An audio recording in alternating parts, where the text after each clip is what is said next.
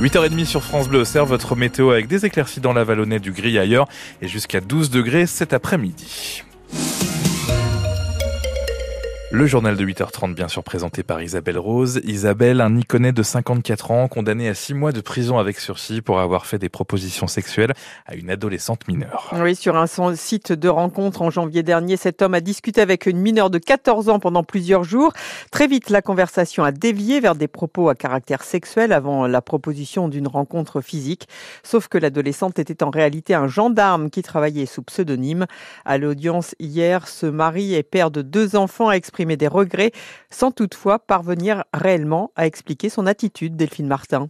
Cheveux grisonnants, regard perdu, le prévenu répète cette phrase Derrière l'écran, c'est facile. Timide, il fréquente ce site depuis trois ou quatre ans pour parler uniquement, dit-il. Sauf que la conversation avec la fausse adolescente dérape au bout de quatre jours. Il lui parle de sexe dans des termes crus. J'ai fait du mal à beaucoup de personnes de mon entourage, reconnaît le quinquagénaire, mais il assure qu'il n'avait pas l'intention de passer à l'acte et reste incapable d'apporter une réponse à la question du pourquoi. Cela inquiète la substitut du procureur. On a l'impression que le prévenu n'a pas compris pourquoi ce qu'il a fait est mal.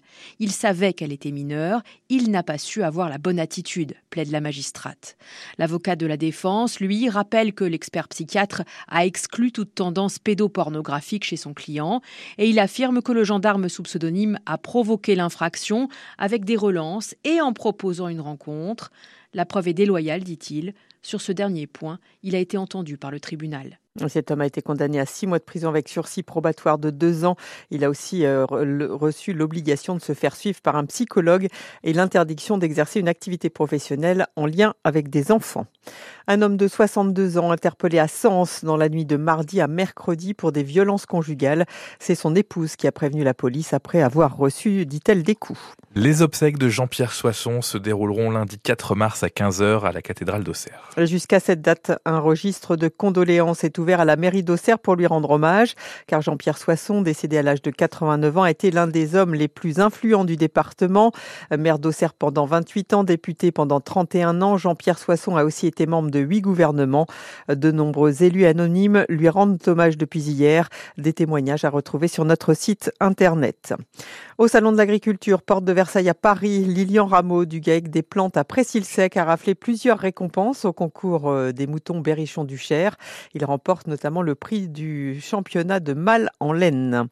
Un moment important pour les droits des femmes hier au Sénat. Il a donné son feu vert à l'inscription de l'IVG dans la Constitution. Sauf énorme surprise, la révision de la Constitution sera actée lors d'un vote de tous les parlementaires réunis en congrès lundi. Un vote historique selon la Fondation des femmes. Judith Godrèche, attendue à 9h au Sénat pour parler des violences sexuelles. L'actrice figure de proue du mouvement de dénonciation euh, des violences sexuelles dans le cinéma s'exprimera devant les parlementaires de la délégation aux droits des femmes. Heure et demie d'audition retransmise sur Public Sénat. Il est 8h34 sur France Bleu au Cerf. Dans votre journal Isabelle Rose, on évoque aussi ceux qui peuvent dire qu'ils vieillissent quatre fois moins vite que les autres. Et oui, toutes ces personnes nées un 29 février, une date qui n'apparaît que lors des années bissextiles, c'est-à-dire tous les quatre ans. Seuls quelques millions de personnes dans le monde ont cette date de naissance originale. Et Françoise, une jovinienne, en fait partie. Cette ancienne employée de mairie à la retraite est née le 29 février 1960, mais n'allez pas lui dire qu'elle fête ses 64 Bertrand.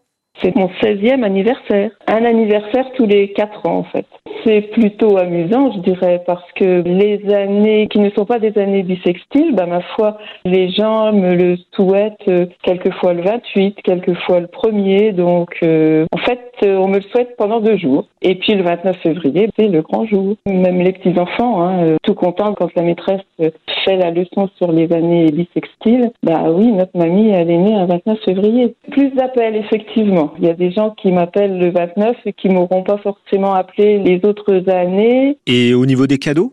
Non, bah ça change pas beaucoup. Alors ce qui est marrant, c'est que euh, il y a une marque, euh, c'est Philips, qui offrait un rasoir électrique au papa des enfants nés le 29 février 1960. Donc euh, mon père avait eu son rasoir électrique, oui, effectivement. Voilà, bon anniversaire en tout cas à Françoise et à toutes les personnes qui sont nées un 29 février. Il est 8h35.